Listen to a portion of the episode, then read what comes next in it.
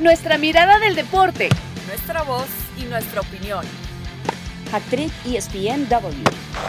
Quédate con nosotras. Al final yo he visto crecer a Leo, lo he tenido de compañero, sé la magnitud del futbolista que es, lo conozco bien como persona, para mí es ejemplar en, en muchos en muchos aspectos, ¿no? Por eso, claro, normal que haya ilusión, ¿no? La gente está ilusionada, ¿no? Un último last dance, ¿no? De, como, como Michael Jordan, ¿no? He ido por ahí, bueno, pues claro, normal que la gente se ilusione. Lo más importante es que el culé esté ilusionado, ¿no? Cuando el, el mejor termómetro para, para ver al culé es el Camp Nou. Cuando ves el Camp Nou lleno a reventar, cómo se celebró el gol el otro día contra el Madrid, eso es el mejor termómetro que hay. Hola, hola, bienvenidos como cada viernes. Esto es ESPN Hat Trick. Gracias por estar con nosotras. Somos Paulina García Robles, Cari Correa, yo soy Caro Padrón. Un gusto acompañarlas. Eh, chicas, hoy eh, la prensa amaneció con dos frentes del pesimismo del PSG por no saber si, si va a poder eh, renovar a Lionel Messi y del otro lado con, con, ya declaraciones públicas de un Barcelona que, que sí, que es frontal, que ha anunciado, que ha dado a conocer que hay contacto con el entorno de Messi para tratar de que regrese al conjunto Blaugrana. Mucho que platicar, chicas, mucho que contar. Eh, vamos a comenzar primero, eh, Pau, con, con, este tema de que, a ver, eh, el PSG en algún punto contrata a Messi por dos años, Messi en este momento está en su segunda temporada, eh, era un 2 más 1, es decir, el segundo, el, el, el, primer año, o sea, ese más 1 era evidentemente opcional, y Messi aparentemente ha dicho, a ver, quiero que me cuenten un poquito cuál es el proyecto del club, no voy a dar una respuesta inminente, es decir, no, no va a haber una reacción ya, pero quiero saber más o menos qué me ofertas, qué tienes pensado también como deportivamente, y ya yo tomaré mi decisión. Y del otro lado, un Barça, y yo no sé si estás de acuerdo, Pau, pero yo siento que ya, cuando eres Messi, cuando ya ganaste un mundial, Iba a decir una Copa América, pero bueno, Mundial mata todo. Cuando ya sí, sí, ese todo, mata todo. Sí, ya, ya cuando ganas todo, tú, tú, yo creo que tienes la libertad de tomar una decisión muy personal, ¿no? Una decisión, digo, son personales, pero a veces, digamos que hay mucho peso deportivo y de, y de competitividad en torno a, a, una decisión, pero sería eso. Tienes la opción de, de regresar a Argentina, ¿por qué no? De, de terminar donde empezaste. Eh, tienes la opción de, de regresar al Fútbol Club Barcelona, que fue tu casa, que te formó, o tratar de conseguir más cosas con el, con el PSG. Yo no sé cómo ves el, el, panorama y hacia dónde crees que vaya. Ay, bueno, primero que nada, un gusto estar una vez más otro viernes aquí con ustedes, compañeras. Y sí, de verdad que eh, despertamos y desayunamos con esa noticia que siempre nos da mucho de qué hablar, que es Lionel Messi. Y bien lo dices, Caro, creo que él, a ver, después de haber ganado un mundial, después de ser quien es, después de, a ver, él tiene la libertad, sí, ya de darse más lujos personales también por la edad, pero también tiene el fútbol para decidir seguir estando en un alto nivel yo, a como leo, obviamente no es que conozca a Messi, me encantaría, pero no, a como leo las cosas es, si él ya tenía ese más uno, el que no haya firmado quiere decir muchas cosas, como que uh -huh. ahí medio lees entre líneas y de repente sale el Barcelona a decir, ya lo contactamos, ah, como que ya entiendo claro. más la cosa por dónde va, ¿no? Entonces, claro, yo, porque, como... entiendo, entiendo tu punto, Pau, o sea, perdona que te interrumpa porque es muy interesante sí, lo que sí. estás abriendo. De alguna manera, si tú, tú, si tú ya pasaste dos años ahí, estás convencido, firmas. ¿no? Claro, si ya te hubieras adaptado, si tu familia estuviera contenta, si tú realmente estuvieras con el club al 100, ¿por qué dudarías tener un más uno en donde te pagan bien, en donde, ya sabes, o sea, como que se me hace raro que se deje coquetear por otros eh, clubes y en este específico su ex, que se nota que es el amor de su vida, pues obviamente le sigue moviendo, estamos, entonces, y si se quiere dar ese lujito de regresar, yo la verdad sí creo que va a re acabar regresando al Barcelona, porque si no, no entiendo por qué no habría firmado ya ese más uno. No sé ustedes qué piensen. Eh, Cari, yo, yo creo que como lo dice Pau, el, el tema de, de, ese amor que tenías, que, que bueno, que por circunstancias, por, por, temas de distancia se separan, pero no, no se dieron un follow al parecer, ¿no? el, el Barça y Messi. Eh, eh, sí, o sea, amor hay, cenizas quedan, pero yo creo que si Messi regresa es simplemente por, eh, por ese vínculo que existe entre ellos, ¿no? Una historia de eh, 17 o 18 años, eh, todo lo que ganó ahí en el club. Como dice Pau, o sea, después de ganar la Copa del Mundo, eso hizo cambiarle la perspectiva de carrera a Messi. Siente que aún puede ser el rey de Europa durante los próximos dos o tres años más. Antes de haber ganado la Copa del Mundo, recordemos que tenía ofertas incluso ya de Estados Unidos y se hablaba de de su familia, a lo mejor lo cómoda que se sentiría eh, viviendo en Estados Unidos, que eh, a lo mejor en Miami, ¿verdad? O sea, como que ya había clubes allá en la MLS que coqueteaban con él, pero después de ganar la Copa del Mundo es como que dice, todavía tengo gasolina para mantenerme a nivel europeo. Y regresar al Barcelona yo creo que sería por una cuestión de, de amor y de eh, cuenta pendiente, así como la tenía en su momento a nivel selección, ahora una cuenta pendiente de cerrar una linda historia muy romántica. Cerrar un ciclo eh, que, que, quedó como, como en, en, suspenso, porque quedaron unos puntos suspensivos allí. Se cerró de mala manera, se cerró de un día para otro. O sea, yo siento que, que no hubo una asimilación de, a ver, yo me quiero ir. Realmente se fue obligado. Messi nunca quiso irse del Barcelona.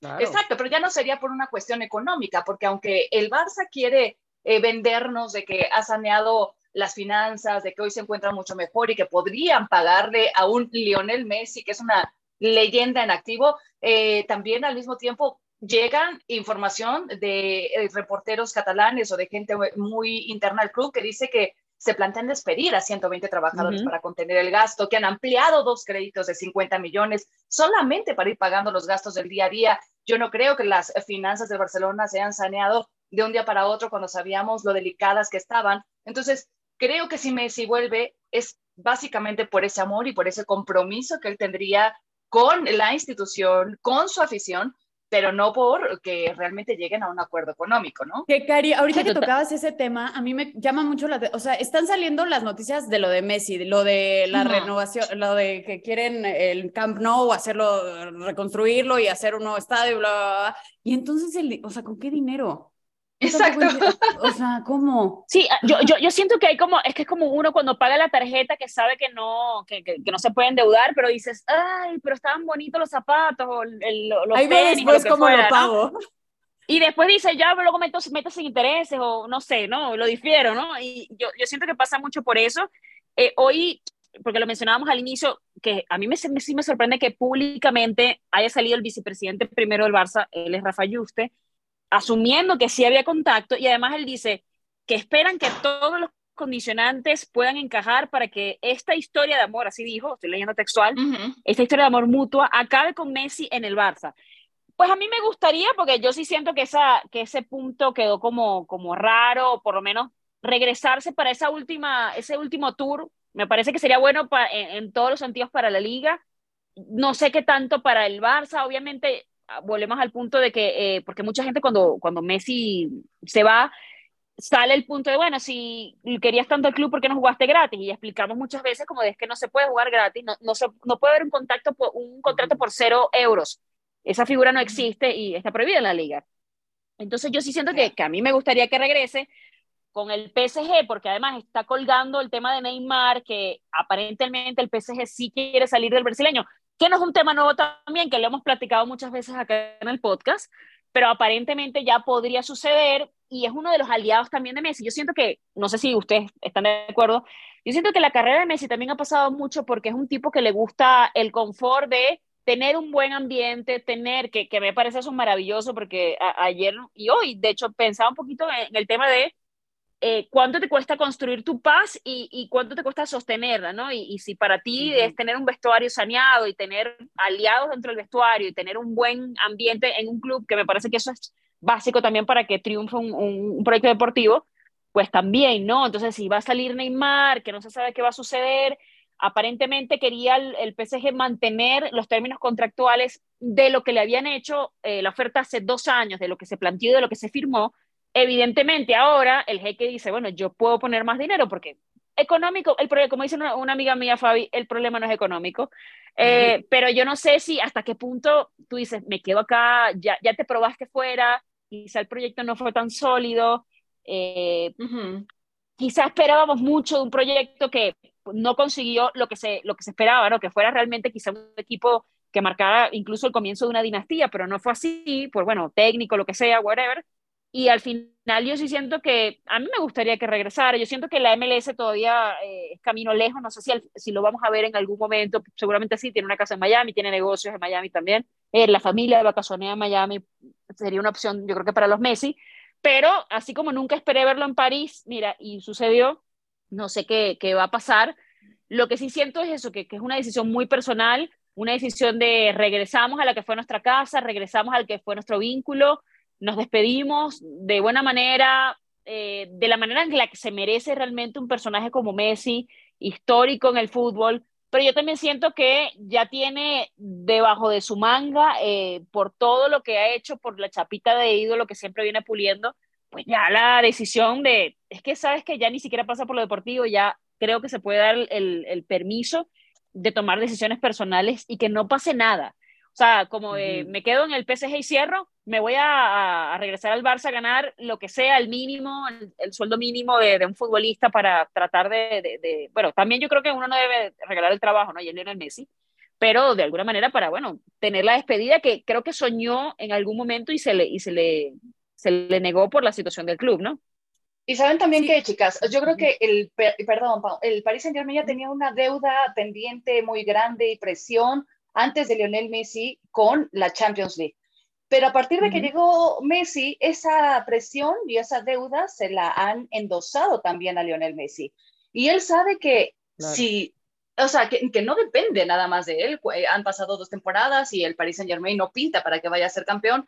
Y si él se muda al Barcelona, se sacude esa presión y es como a partir de que llegue Messi, todo va a ser ganancia, ¿sabes? O sea, no, no, dada la situación tan precaria en la cual hoy se encuentra el equipo catalán, no se le va a atacar a Messi porque es al final eh, un ser ultra querido que ya lo ha ganado todo en su momento con el Barcelona. Lo mismo que dijimos cuando Xavi llegaba al banquillo del Barcelona, eh, Messi va a poder llegar a disfrutar y va a llegar a reconstruir al equipo que ama y que hoy está viendo sufrir, lo cual yo no creo que sea un dato menor. O sea, él está cansado quizá de, de cargar con la presión que no le corresponde de todo un equipo que es el Paris Saint Germain. Pero ¿a poco crees que si regresa al Barcelona no tendría esa presión, Cari? Porque no antes tanto de sí, mi Pau. tenía. O pero sea, ¿te no, acuerdas no, cuando platicamos de yo, no, no, o sea, A ver, claro, presión tiene, pero ya tú eres una leyenda en el club, ya lo ganaste todo, ya, ya qué más te va a exigir la gente del Barça, simplemente es ¿sabes qué? Quiero ir al, al estadio a aplaudir a, al que ha sido el, el, máximo todo en la historia de, de, del club y del fútbol también, con Cristiano, uh -huh. porque yo los pongo en, en, ese Olimpo aparte, ¿no? Entonces yo sí, sí, sí siento que eso, que, que a ver. es como cuando, es cuando, cuando llegó Xavi al banquillo. ¿Por qué, digamos que le tienen tanta paciencia? Y porque, bueno, porque se lo ganó, porque es un ícono, porque es un ídolo. Entonces, de alguna manera, yo creo que nadie te quita lo bailado, ¿no? Y lo bailado te tiene que soportar en algunos casos. Yo me imagino que la afición tendría, es que, es que qué paciencia le vas a tener un Messi, es agradecimiento de que regrese, aunque sea a, a despedirse una temporada. Y además el ver, Barcelona estoy... es un equipo que ahorita ya no compite a nivel europeo, ni siquiera en la Europa League. Entonces, pero con el regreso de Messi, o sea, el siguiente paso sería equipo. regresar a Champions, pero no directamente a ser campeón uh -huh. de Champions. ¿Me expliqué? Pues yo, o sea, a ver, porque yo, o sea, yo estoy de acuerdo con ustedes. A Messi no se le puede exigir nada, pero al Barcelona sí. Eh, ahorita porque ya vimos los resultados que salieron, pero cuando llegó Lewandowski, cuando llegó Xavi, cuando llegaron los refuerzos que tenía, decíamos, este Barcelona tiene que ganarlo. Está apostando todo, está sacando dinero de no bueno, pero va a ganar la, de las piedras. la liga. Va a ganar pues la sí, liga. pero no la Europa, se le fue, se le fue, ni la Champions ni vale, siquiera pasó. Se le fue. Y, y, además yo siento que también te elimina de la Europa League el, el, United, que para mí es claro favorito para, para ganar, y una de las mejores versiones del United, además. Entonces yo sí siento que como que las formas importan en ese sentido. Sí. Y, y bueno, yo, yo no sé eso hasta qué punto, porque el Barça, bueno, va, va a ganar la liga. Para mí no, no, no le veo, no le veo Discusión. complicación en eso. Sí, sí, después del clásico muy, muy difícil. Digo, se han visto cosas, pero no lo creo. Y yo siento que ya es como de el agradecimiento de que regrese un ídolo más allá eh, de, de, lo que te pueda realmente aportar, que siento que todavía está en alto nivel y que te puede aportar realmente mucho y que te nutre demasiado el grupo también. Uh -huh. Pero bueno, chicas, te, hay que cerrar este tema porque rápido tengo que repasarlo lo que sucedió ayer en Opening Day. Es que esto va muy rápido. Bueno, ayer pasaron muchas cosas en una temporada en la que inician nuevas reglas, en la que, por ejemplo, Rafael Devers, el dominicano, fue el primero en ser ponchado por la vía de violación del reloj. Increíble, pero cierto, un partido que por cierto terminó eh, perdiendo Boston de Baltimore. Eh, hay que adaptarse todavía, eh, todavía están los lanzadores justamente eh, tratando de, acoplarse entonces a la regla, los bateadores tratando de entender qué significa la violación, cómo, cómo evitarla y, y cómo reajustar también los mecanismos para, para estar evidentemente en tiempo y forma. Mucha gente ha cuestionado esto se está tratando de reducir tiempos para que los partidos no se extiendan tanto. Recuerden que es un deporte que se televisa y que evidentemente están afectados los ratings y sobre todo el tema de que enganchar a las nuevas generaciones en partidos tan largos viene siendo mucho más complicado que antes. Vimos a un Aaron Judge que la sacó en su primer turno al bate, en su primer swing de la temporada, dos lanzamientos, así que vamos a ver en qué termina ese récord que consiguió la temporada pasada en 62 honrones evidentemente es uno de los claros ya favoritos al MVP. También está Otani metido en, ese pool ya comenzando la temporada. Ayer los Yankees ganaron. Eh, otra de las cosas que creo que hay que, que estarle prestando atención porque los Mets también ganaron a Miami es qué va a pasar con los equipos de Nueva York. Los Mets están eh, blindados, tienen una rotación de lujo. Sí, perdieron a Edwin Díaz, lo vimos en el Clásico Mundial de Béisbol, cómo, cómo salió el Boricua, cómo lo perdieron. Verlander empezó la temporada en la lista de lesionados tiene tensión en un músculo de la espalda baja, está lanzando ahorita en forma moderada, se va a someter a otra resonancia magnética en una semana, pero bueno, hay que recordar que tiene 40 años, que firmó por dos y que vamos a ver qué versión del Sayón va a presentar justamente el ex de Detroit y el ex de los Astros de Houston. Vimos ayer el último baile de Miguel Cabrera en Tropicana Field, ¿sí? Ese último opening day de una figura que en cinco años, estoy segura, que en la primera ronda va a entrar en el Salón de la Fama un ícono del béisbol. Vimos la temporada pasada la despedida de Albert Pujols, ahora vamos a ver justo la de Miguel. Estuvo a punto de decir que no, de que se iba. La temporada anterior los Tigres lo convencieron de, a ver, necesitas una gira de despedida, tu carrera tiene que cerrar de cierta manera, estás jugando con mucho dolor, los dolores no se han ido, en algún punto le recomendaron operarse, pero no le garantizaban que pudiera seguir jugando al béisbol. Eso fue lo que pasó con Miguel y al final pues decidió eh, mecanismos alternos, algunas cosas, creo que se hizo eh, un tratamiento con células madres en Colombia, si mal no recuerdo, para tratar evidentemente de, eh, superarlo. Bueno, los Tigres perdieron, pero eso es otra historia que me duele a mí, de derrota ante Tampa Bay. Consiguieron dos extra bases apenas, uno de ellos justamente lo consiguió Miguel Cabrera una línea que llegó de bote a la cerca del jardín izquierdo en la séptima entrada y bueno, terminaron perdiendo 4-0. Otra de las historias, Julio Urias comenzó de buena manera, ya va 1-0, el que fue líder de efectividad en la temporada anterior. Yo creo que más allá de, hablar de los cuatro imparables permitidos, de las dos carreras en seis entradas, de los seis ponches, es si esta versión de los Dodgers, que terminó por cierto ganando el 8-2 Arizona ayer, esos de 111 ganados en la campaña pasada, que fue récord además de la franquicia, pueden ser candidatos a la Serie Mundial. Pienso que sí, y pienso que además Julio, que por cierto nos, comentaba Memo Celis ayer en Sports Center, que conversó con él y en algún punto Julio le decía, ¿qué más tengo que hacer para lograr ganar un sayón? Creo que la mentalidad de Julio Urias, del mexicano, va enfocada en hacerse con el premio, en destacar y por supuesto probar que puede ganar. Houston perdió ante los White Sox y Filadelfia, que fue su rival en la pasada Serie Mundial, perdió ante Texas 7-11. Un panorama interesante, nos tendremos que ajustar a muchas cosas, evidentemente, en la gran carpa, pero bueno, eh, no sé si los Yankees van a poner, por ejemplo, contra los Astros. Vamos a ver qué versión de los Yankees vemos este año, porque la pasada, en la primera mitad, sobresalieron y se cayeron después de la pausa del All-Star. Veremos entonces eh, si lo consiguen, porque, bueno, una temporada más sin, sin, sin, llegar a esa instancia me parece que también se puede considerar como eh, un fracaso también para la franquicia más ganadora en la historia del béisbol. Eh, vamos a hacer una pausa en esta edición de Hack Trick y a la vuelta tenemos todavía muchísimas cosas que conversar. Usted no se vaya. Hack Trick ESPNW.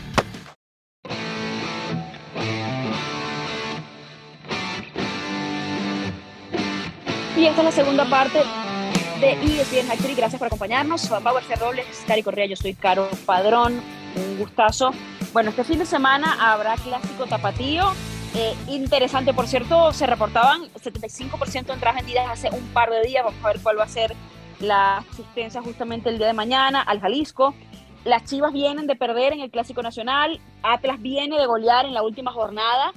Eh, ¿Cómo, ¿Cómo, lo ves, Pau? Porque evidentemente traen la presión de que unas chivas en los últimos partidos se han caído, entonces tienen que de alguna manera recobrar ese camino que, que, creo que a la gente le ha gustado mucho, de hecho, esta versión de, de Paunovic. Eh, sí, a ver, creo que es el momento perfecto para realmente las Chivas poder demostrar que se encuentran o no en un buen momento o que fue nada más una racha, porque a ver, si cayeron ante una América, cayeron muy feo, 4 por 2, y obviamente es el equipo, es el partido que ningún eh, jugador quiere perder, ¿no? Entonces aquí tienen una forma, no de reivindicarse al 100, porque creo que esa derrota no se les va a borrar, pero sí de decir, a ver, seguimos bien, seguimos en pie y seguimos eh, teniendo un buen equipo. Eh, sí creo que el Atlas viene con una racha buena, bien lo decías, vienen de golar el último partido, tienen dos victorias consecutivas, pero de los últimos cinco partidos tampoco han sacado tantas victorias. Entonces creo que sí es la oportunidad del Guadalajara, yo sí creo que se lo va a llevar eh, Chivas, pero de que va a ser un partido cerrado también lo creo, incluso un jugador, ahorita se me fue el nombre, pero del Atlas decía, es que este es el juego para nosotros de vida o muerte. Y es que sí es, porque es donde los dos equipos pueden demostrar para que están hechos. No, y además ahorita, a ver, Guadalajara está en la posición número 7, ha estado metido en puestos directos en, parte del, torneo. Atlas está allí en la 12, pero, eh, o sea, revisamos los puntos de, por ejemplo, con la, la diferencia con Poli Juárez es apenas de uno y la diferencia con Santos que está de 9 es de 3. Entonces realmente está como muy apretada la parte baja de la tabla. Ahí tienes Necaxi, Tijuana y San Luis que todavía están justamente a un punto de distancia de, bueno, de hecho tienen la misma cantidad de puntos de atrás, pero eh, el tema de diferencia de goles los termina moviendo la tabla. Entonces, realmente yo creo que en una jornada 13 ya no te puedes dar ciertos lujos. Y aparece además el, eh, el tema, Cari, de, de, de para Paunovic. Él decía, a ver, la pasamos muy mal después del Superclásico Nacional, la pasamos mal esa semana, entiendo lo que implican los clásicos, que, qué tan bueno o malo es que te toquen los dos seguidos, además, habiendo perdido ante el América. Y además con el factor de que va a estar debutando, ¿no? En estos clásicos. O sea, bueno, los dos técnicos van a estar debutando eh, en este tipo de partidos, en un clásico tapatío, Benjamín Mora y luego Paunovic. Eh, Sí, yo creo que tienen que ver varios factores que vuelven sumamente interesante esta edición del clásico. Uno, lo que ya mencionabas, ¿no? La posición 7 para Chivas, 12 para el Atlas, eh, eh, tiene que ver directamente con sus aspiraciones eh, en Chivas, meterse a lo mejor, lograrse colar en estas últimas fechas a las posiciones que dan pase directo a la liguilla y el Atlas, obviamente, mantenerse, aunque sea en la zona de repesca que está muy peleada, que hay muy, poquito, muy poquita diferencia de puntos. Otro factor, los dos técnicos debutantes en este tipo de partidos de máxima rivalidad. Eh, otro factor también importante es eh, la forma en la que vienen, ¿no? Porque el fútbol es de momentos y sobre todo cuando se trata de torneos cortos, las Chivas eh, sí, cayeron de manera muy fea frente al América, pero ya también habían caído ante el Puebla. Y no es cómo arrancas el torneo, por ese tipo de formato que conocemos, es también cómo lo cierras. Y en ese sentido, el Atlas, que venía pésimo, pésimo, 10 partidos para el olvido, Después contra Puebla y contra el Olimpia se han visto mejor, con goleadas y serán a lo mejor baby steps, pero están en crecimiento, se han renovado los ánimos del equipo y eso suele ser muy, muy peligroso. Eh, me voy a aventurar porque no me lo han preguntado y no sé si estaba pensado, pero, pero mi sensación es que... Este es tu podcast, este reina. Tú puedes hacer Haz lo que, quieras. la verdad, o sea, me la voy a jugar. Yo sé que uno ve las posiciones en la tabla, ve que el Atlas solamente ha tenido dos ganados en el torneo, seis empates, cuatro derrotas, y parecería yo una loca, pero es que las sensaciones en el terreno de juego lo es todo. Y yo creo que eh, mi sensación es que el Atlas va a sacar la victoria. Y, ahí están todos los, este, los aficionados de Chivas viniéndose encima, pero, pero bueno, aún con todas las ausencias yo me, yo me voy a quedar yo me voy a quedar con un 1-1, ni para ti ni para mí. No por quedar bien con la gente, sino porque siento, analizando un poquito lo que son las ofensivas, etcétera, que eso se va a quedar como que no va a pasar nada, que va a ser un partido súper tenso, súper cerrado, y, otra cosa que de lo que mencionaba, o sea, de, de, a ver, meterse entre los cuatro no es descabellado para Guadalajara al menos, porque son lo que hablábamos de Atlas es la misma situación. Si revisas para arriba la tabla, son es un punto apenas de Toluca, que es la cuarta posición.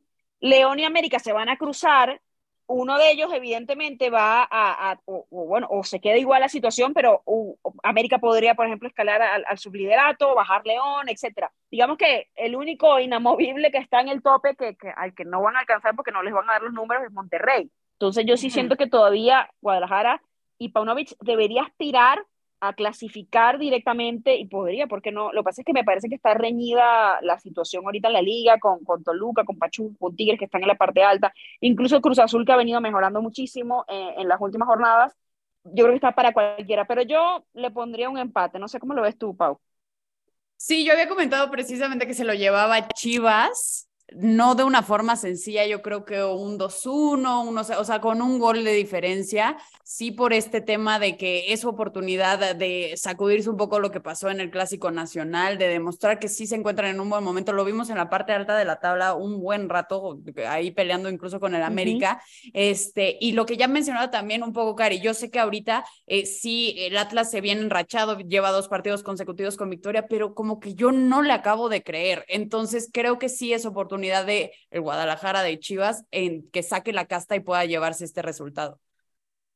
Así es. Mira, también hay que hablar de, de Javier Hernández, de selección. Hemos hablado mucho entre la semana en nuestros trabajos, eh, Sport Center, de, de, la situación de selección nacional, que evidentemente decía eh, Coca que le había gustado el funcionamiento del equipo, más no el resultado. Recuerden que terminaron empatando el último duelo ante Jamaica en el, perdón, en el Estadio Azteca y eh, Javier Hernández dice que hubo una llamada con Diego Coca, que sí, que se comunicaron y evidentemente se abre la puerta a, ¿por qué no? Que podría regresar Javier, que lo podrían llamar en algún momento. Y es como vuelve el perro arrepentido, ¿no? Se acordarán del Chavo del 8, ¿se necesita o no se necesita a Javier Hernández? ¿En qué situación viene Javier? Evidentemente trae experiencia, eh, pasa lo que pasa con el proceso del Tata Martino, con la comunicación que hubo, con la pregunta común en las conferencias de prensa y la respuesta de mientras yo sea el técnico, pues mientras este técnico y este, esta directiva esté, no va a pasar nada. No sé, no sé qué pensar. Si realmente se va a abrir la, la posibilidad de una inclusión o simplemente que Coca está siendo eh, pues, populista y, y, también coherente, ¿no? Porque ha dicho que realmente cualquier persona está, está dispuesta, que esté dispuesta y que tenga buen nivel, eh, puede ser llamada a selección nacional. Ojalá que sea de verdad y no lo haya hecho nada más para cumplir, ¿no? Este, eh, tú preguntabas, ¿será necesario o no será necesario volver a tener a Javier Hernández en selección? Yo creo que lo que es necesario es darle la oportunidad para de una vez por todas callar estas conversaciones que solamente generan ruido al interior de la selección mexicana, porque mientras no vuelva a ser convocado, mientras no lo veamos de nueva cuenta jugando con la camiseta del Tri, siempre va a existir esta conversación en cada partido que dé el tricolor de qué hubiera pasado si Javier Hernández o Javier Hernández ya volvió a anotar en la MLS o el momento que está viviendo el Chicharito, la falta de gol de la selección. No se va a acabar esta discusión, esta conversación hasta que no le den la oportunidad de regresar. Otra cosa es que él regrese y a lo mejor eh, eh, ya viéndolo en el terreno de juego, con unos años más, eh, a comparación de la última vez que lo vimos, con jugadores nuevos, a lo mejor si ya Javier Hernández no logra lucir como antes, pues se termina la conversación y nada, o sea, punto, queda todo zanjado y entonces le daremos la razón quizá al Tata Martino, pero hasta que no lo volvamos a ver con la selección mexicana, va a seguir esta discusión. Yo creo que lo que se necesita para de una vez por todas terminar con todo este ruido alrededor es darle la oportunidad de regresar. Oye, porque yo estoy viendo, Pau, eh, ya para un datito antes de que se me pase, estoy revisando los datos y dice, la última vez que fue convocado para fecha FIFA fue septiembre año 2019, cuando se enfrentó a Estados Unidos y Argentina. Entonces tú dices, wow, y tenemos tantos años hablando de si lo van a llamar o no.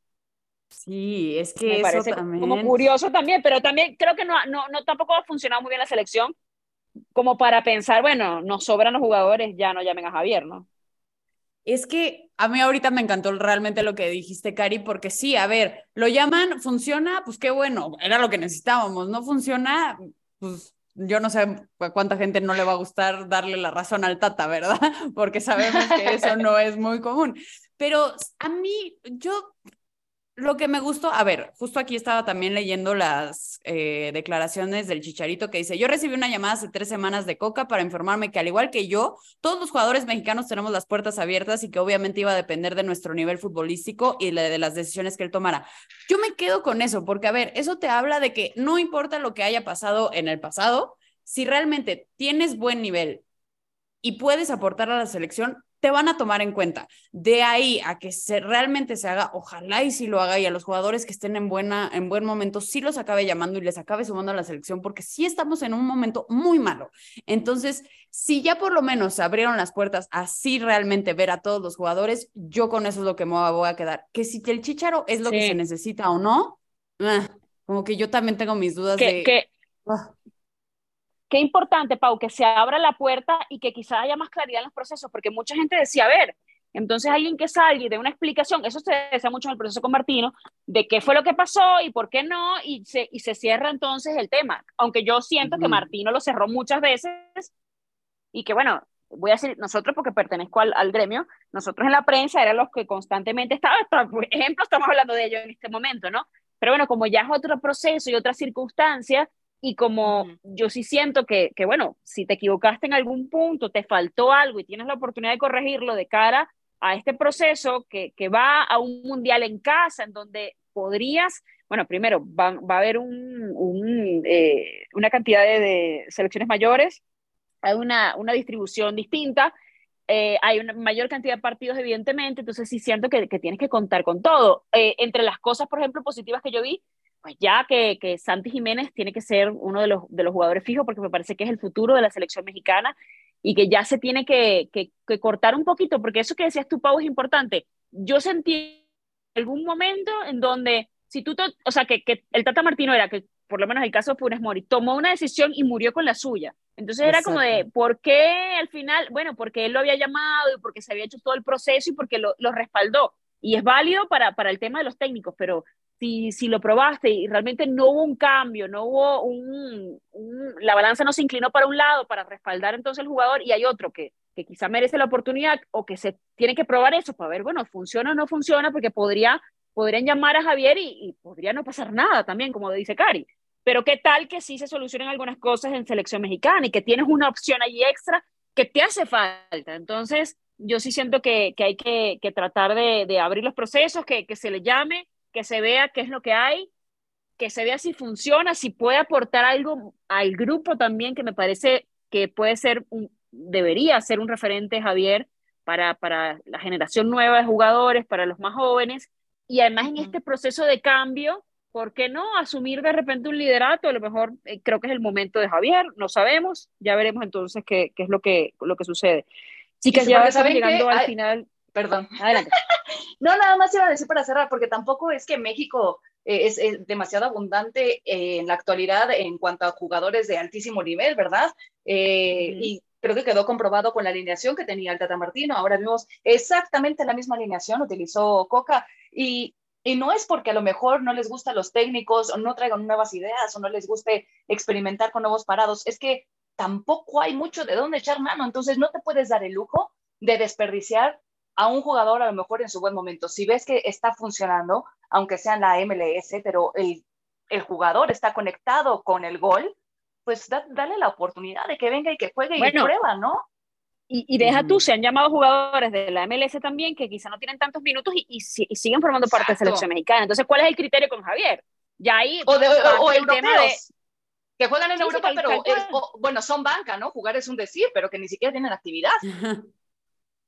Sí, totalmente. Entonces, yo creo que eso, sé un poco más abierto con tus criterios entonces, sé un poco más coherente. A mí me parece positivo que, que se haya hecho la llamada. Javier además aclara que, que, que, el Coca le dijo, a ver, tu, esta llamada para ti, para, los, para todos los posibles seleccionados. Pero bueno, me parece que ya de por sí, si había un veto o había algo por ahí a nivel directivo, ya por lo menos se, se tumbó esa puerta y está la posibilidad sí. de, de, de, que suceda en un futuro. Chicas, tenemos que despedirnos. ¿Les parece que nos Ay. vemos el próximo viernes? Aquí nos vemos. Siempre un gusto, se nos va en un suspiro. Gracias, chicas. Así es, gracias por acompañarnos. Hasta la próxima semana. Chao, chao. Nuestra mirada del deporte, nuestra voz y nuestra opinión. Esto fue Hack Trick ESPN W.